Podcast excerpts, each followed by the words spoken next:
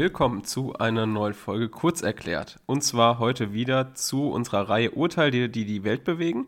Wir hatten jetzt schon in der ersten Folge die Bosmann-Entscheidung, wenn ihr da nochmal reinhören wollt. Was hatten wir nochmal in der zweiten Folge, Kurasch? Ja, die Wunsiedel-Entscheidung. Ja, genau. Das heißt, wir haben uns schon mit Versammlungsrecht beschäftigt, mit Europarecht und waren immer relativ lokal unterwegs. Vielleicht sind wir ja heute mal ein bisschen weiter weg, das wird uns gleich Kurasch erzählen. Aber nochmal so viel zu unserem Format. Wir möchten uns hier gegenseitig Urteile in einem lockeren Stil vorstellen. Das heißt, jeder erzählt dem anderen das Urteil. Das ist rechtlich natürlich auch relevant und wir stellen es auch rechtlich ganz gut dar, denke ich. Aber wir wollen vor allem auch so einen kleinen Erzählstil pflegen, damit ihr auch abends ein bisschen abschalten könnt, es vielleicht abends hört oder vielleicht auch morgens noch vor dem ersten Kaffee. Und deswegen wollen wir versuchen, dass das möglichst leichte Kost ist. Und uns ist besonders wichtig, dass bei unserem Erzählstil der andere nie weiß, was es für ein Urteil ist. Das heißt, dass wir auch so ein bisschen ins Erzählen kommen und wir auch selber irgendwie dabei was lernen. Das heißt, ich weiß nicht, was Korosch mir vorstellt, Korosch weiß nicht, was ich, ich ihm vorstelle. Und da Korosch mit dem deutschen Recht natürlich nicht so bewandert ist, stellt er ausländische Urteile vor. Und die werden wir natürlich dann rechtlich nicht 100% vertieft machen, denn peruanisches Recht ist einfach auch schwierig. Deswegen versuchen wir das so ein bisschen mehr zu erzählen, als rechtlich darzustellen. Und deswegen bin ich jetzt gespannt, was Korosch für mich vorbereitet hat. Das ist eine absolute Zumutung, was du hier erzählst, aber gut. also, fangen wir mal so an. Bist du Krimi-Fan, Basti? Extrem. Also, also wenn du meinst öffentlich-rechtliche Sender, Krimis, bin ich sofort dabei. Soko, Tatort, ja, also TV-Krimis oder Serienkrimis ist schon mal eine gute Sache. Auch englischsprachige beziehungsweise halt amerikanische Produktion. Amerikanische Produktion, du meinst so Navy CRS, The Mentalist. Beispielsweise. Habe ich alles gesehen. Genau. Tatsächlich. Also ich habe es tatsächlich äh, vor allem vor ein paar Jahren sehr, sehr gern geguckt. Gucke es auch jetzt immer noch ganz gern. Bin ich also bewandert eigentlich. Mhm. Wenn du daran jetzt denkst, wenn in diesen Serien jemand verhaftet wird, ja. gibt es eine Sache, die dir dann immer direkt einfällt, was dann passiert, gerade bei diesen amerikanischen Serien? Mm, ja, also die haben immer einen bestimmten Spruch. Was sagen die denn da? Ihre Rechte können sie, ah, ich weiß, ich kenne diesen Spruch nicht, aber. Also sie sagen Wort, also im, vom Sinn her sagen sie, sie haben das Recht auf einen Anwalt, alles, was sie sagen, kann und wird genau, gegen kann sie verwendet und wird werden. gegen sie verwendet werden, genau, okay. Ist ja schon irgendwie super durchdringend. Also man kann sich heutzutage gar keine Polizeiserie aus Amerika vorstellen, wo das nicht gemacht wird, oder nicht? Ja, das stimmt. Aber hast du dich jemals gefragt, wo das herkommt? Ähm, also ich kenne das nur aus dem deutschen Recht jetzt, dass es halt so Hinweispflichten gibt, dass du halt nichts sagen musst, was für oder gegen dich verwendet werden kann, weil du dich halt nicht selbst, mit der Grundsatz in Deutschland ist, dass du dich nicht selbst belasten musst. Genau. Und das musst du frühzeitig wissen, ansonsten kann und wird es gegen dich verwendet werden. Richtig. Und in Amerika ist es genau das Gleiche. In Amerika gibt es das fünfte, also Fifth Amendment, der fünfte mhm. Verfassungszusatz und da geht es genau um das Gleiche. Also da, da gibt es das Recht, sich nicht selber belasten zu müssen. Aber das mhm. Problem ist doch, wenn ich jetzt jemand bin, der verhaftet wird, wer sagt mir das? Und genau darum geht es jetzt in dem Fall, den wir, den wir heute besprechen wollen. Und zwar geht es da mhm. zurück ins Jahr 1966. Wir sind in Arizona und mhm. wir haben ein Problem, weil was jetzt passiert ist, ist äh, sehr unschön. Und zwar geht es um einen Fall von Kidnapping und Vergewaltigung. Mhm. Und wie gerade eben beschrieben, haben wir halt das Problem, dass die Person, die verdächtigt wurde, die Tat begangen zu haben, von der Polizei gefasst wurde. Mhm. Aber das Problem ist halt, die Person war sich ihrer Rechte überhaupt nicht bewusst. Also, okay. also wurde die Person von der Polizei mitgenommen, die haben die, äh, sie haben sich mit ihr unterhalten und dann äh, kam es dazu, dass die Polizei halt länger mit ihm geredet hat und er hat einfach irgendwann alles zugegeben, eine schriftliche Verfassung von dem Ganzen unterschrieben und alles quasi zugegeben und war durch. Und okay, also ich muss mir das vorstellen, dass jetzt der Verdächtige, genau, der also irgendwie jemanden gekidnappt hat oder vergewaltigt hat, der wurde jetzt von der Polizei verhaftet, aufs Präsidium mitgenommen, Richtig. dort verhört und er wurde nicht über seine Rechte belehrt. Und genau das ist der Punkt. Das genau das ist der Punkt. Genau das ist der springende Punkt. Also sie haben ihn, und das ist nämlich auch hinterher rausgekommen, das ging wirklich hoch bis zum Supreme Court, dass sie ihn nicht aufgeklärt haben über seine Rechte. Er hat mhm. nicht gewusst, dass er das Recht hat, nicht zu sagen und dass er das Recht hat, einen Anwalt zu bekommen. Und das hat sehr große Wellen geschlagen in Amerika, weil man wusste, dass er es gemacht hat, weil er hat es zugegeben, aber das Gericht, also der Supreme Court, hat in Amerika gesagt, nee, tut uns leid, aber die Beweismittel können wir nicht verwenden. Das ist, also mhm. was ihr da an Beweisen gesammelt habt über ihn, in, in, im Sinne von seine Aussagen, können nicht verwendet werden. Er muss noch einmal einen fairen äh, Gerichtsprozess bekommen. Jetzt muss man sagen, die Entscheidung war dann beim zweiten Fall, dann haben die, haben die neue Beweise gefunden, dass es dann wirklich war.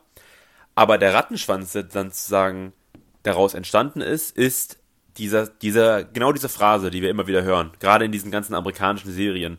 Und das ist ja. auch wirklich wahr. Also, wenn du dann in Amerika bist und du wirst verhaftet, dann wirst du diesen Satz hören, weil, wenn du diesen Satz nicht sagst, macht sich die Polizei nämlich strafbar bzw. angreifbar.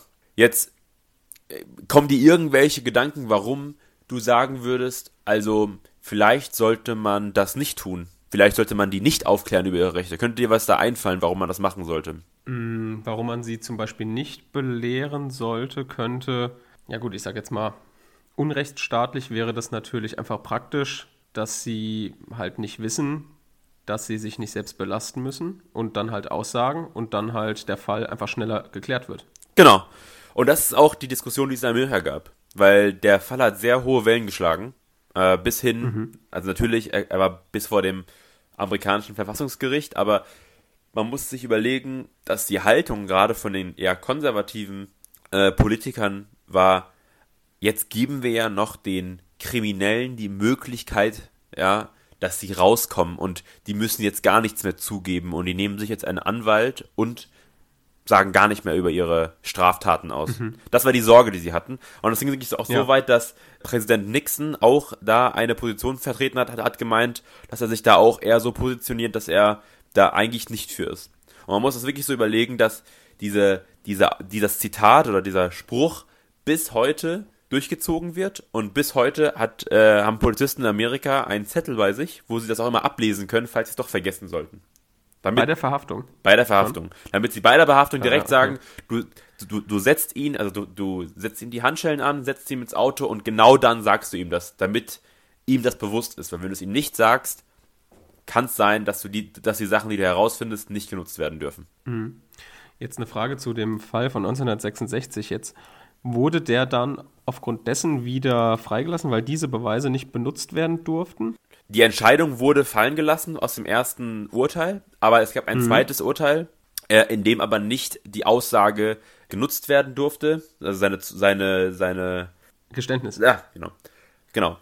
Im zweiten, also im ersten Gerichtsprozess haben sie ja auf Basis seines Geständnisses das, das Urteil gesprochen. Mhm. Im zweiten durfte dann nicht mehr dieses Geständnis genutzt werden und dann kam es dazu, dass sie neue Beweise gefunden haben und sie nutzen konnten und dann hatte ah, er, letzt okay. und dann hat er okay. letztendlich dann das gleiche Urteil bekommen wie auch im ersten Prozess, aber mhm. mit der Veränderung, dass dieses Urteil aus dem ersten Prozess dazu geführt hat, dass es dieses jetzt muss man da ein bisschen gucken, nämlich der Angeklagte hieß Ernesto Miranda mhm. und man nennt diese Aussage, dieses, dieses Rechte vorlesen, wegen des, äh, wegen des Urteils oder wegen des Namens des Verurteilten die Miranda-Warnung. Also Miranda-Warnung. Miranda-Warnung, okay. Genau. Also wenn du das jetzt, wenn du das hörst, Miranda-Warnung, oder da gibt es auch verschiedene Arten, das Wort irgendwie als, als Verb zu benutzen, sage ich jetzt mal, äh, aber wenn du irgendwas in dieser Richtung hörst, dann weißt du direkt, ah, okay, Mir Mir Miranda-Warnung. Miranda-Nizing oder so, da gibt es ganz viele verschiedene Arten okay. zu sagen. Dann weißt du direkt, ah, okay, da geht es darum, dass jemand über seine Rechte aufgeklärt werden muss, weil die Leute sich sonst selber äh, strafbar machen. Und das ist offensichtlich mhm. Teil des Rechts, dass du dich nicht, also nicht aussagen musst gegen dich selbst. Ja, soweit ich mich jetzt schon mit der StPO auskenne, ist es hier in Deutschland sogar insoweit problematisch, wenn du den Beschuldigten nicht über seine Rechte belehrst, dann ist sozusagen ist das ein Beweisverwertungsverbot. Das heißt, das Gericht darf diese Beweise, die aufgrund dessen, also das Geständnis zum Beispiel aufgrund dessen getätigt wurde, dürfen sie nicht verwenden. Und sie müssten ja trotzdem ein Urteil sprechen. Und wenn sie ihn dann freisprechen, dürfte er wegen dieser Sache nicht nochmal vor Gericht gestellt werden. Das, war, das heißt, als Polizist kannst du da super viel falsch machen. Wenn du vergisst, über die Rechte zu belehren, kann das wirklich extrem schief gehen dann. Also hier nennt man das, glaube ich, Beweisverwertungsverbot, was daraufhin dann entsteht, wenn du die Rechte nicht vorliest. Und genau, ist ja so ähnlich dann äh, in Amerika auch. Wie das, wie das Urteil, was da gesprochen wurde. Da muss man halt genau. sagen, klar, durch das Case Law, was es da gibt, ist es natürlich alles immer, es muss sich alles erarbeitet werden, aber durch dieses Urteil ist es nämlich genau in die gleiche Richtung gegangen. Okay. Super. Cool. Also mir Render Warnung. Genau. Immer wenn ich jetzt Navy CIS gucke oder Criminal Minds oder was auch immer. Da kannst du sagen, dass die Mir Miranda Warnung, also der Fall heißt vor, der, der Fall heißt in der amerikanischen Rechtsprechung Miranda gegen Arizona. Okay. Weil Arizona der, der Staat war, in dem das war und, da, genau. und er muss, also sozusagen, sein Anwalt hatte dann gegen den Staat geklagt und wenn er das dann sucht, dann findet ihr das direkt. Okay, cool. Dann? Also heute in Amerika, bisschen weiter weg, über den Atlantik. Genau. Das nächste Mal, ja. vielleicht wird es ein bisschen asiatischer. Mal schauen, mal schauen, was es alles so gibt. Ja, und ich bleibe einfach schön in Deutschland. Genau, perfekt. Okay, perfekt. Dann bis so, zum nächsten Mal. Hören wir uns am nächsten Mal. Tschüss. Tschüss.